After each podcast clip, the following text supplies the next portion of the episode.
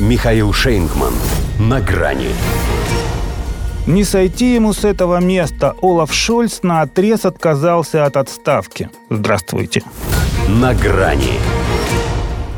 Не то чтобы в Германии это прям интрига интриг. Но начали же масс-медиа разгонять тему досрочной отставки канцлера. О закрытой сходке партхозактива СДПГ, на которой вопрос этот был поставлен по существу, опять же написали. В общем, надо бы кое-что объяснить обратились журналисты издания «Дзейт» к Олафу Шольцу во время интервью. «Все это сказки», — сказал он, — «и о тайной вечере, и о возможных переменах в твоей судьбе». Бывает, конечно, что и сам в себе сомневаюсь, признался он, но чтобы думать об уходе, категорически нет. И призыва к Бундестагу проголосовать по вотому доверия тоже не ждите, ибо не на того напали. Настоящий словом «кремень». Сам худший канцлер в послевоенной немецкой истории с рейтингом необратимо свободного падения. Страну довел до того, что растеряла все достоинства. Но ничего, держится за место. Да, говорит, глупо и абсурдно отрицать, что как федеральный канцлер именно я несу ответственность за имидж и деятельность правительства. Но своя ноша ведь не тянет. Даже если не тянет и само правительство потому что нет у них методов против Кости Сапрыкина, как нет и сил, способных прямо сейчас выставить это недоразумение за дверь. Политические акции протеста и манифестации с соответствующими требованиями здесь запрещены, а экономически Шольц не боится.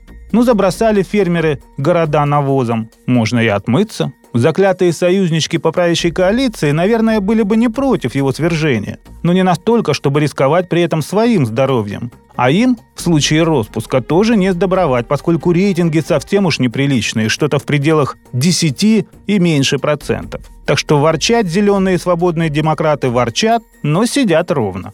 Остается, правда, еще этот Боров Писториус, которого сам Шольц, собственно, и выписал из провинции в Министерство обороны, а теперь только лениво не сватает его на место Шольца.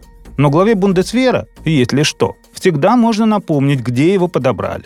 К тому же, несмотря на лидерство в топе самых популярных политиков Германии, не добирает он пока еще до кондиций фюрера, хоть и достал уже всех своим яростным камфом и алармистской истерией. Дня не проходит, чтобы не наускивал немцев, как бывало, все бросить и начать готовиться к большой войне с русскими.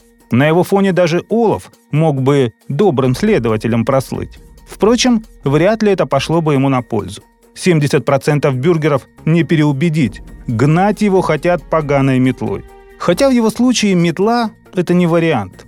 Ведь был у них железный Бисмарк, была тефлоновая Меркель, а Шольц, если продолжить в той же металлической стилистике, ртутный, в той дозе, что выпало из разбитого градусника. Мелкий, ядовитый и скользкий. Закатился в кабинет. Не извлечь. Тут не выметать, а демеркуризацию проводить надо – причем всей власти, ибо тоже под парами. До свидания. На грани с Михаилом Шейнгманом.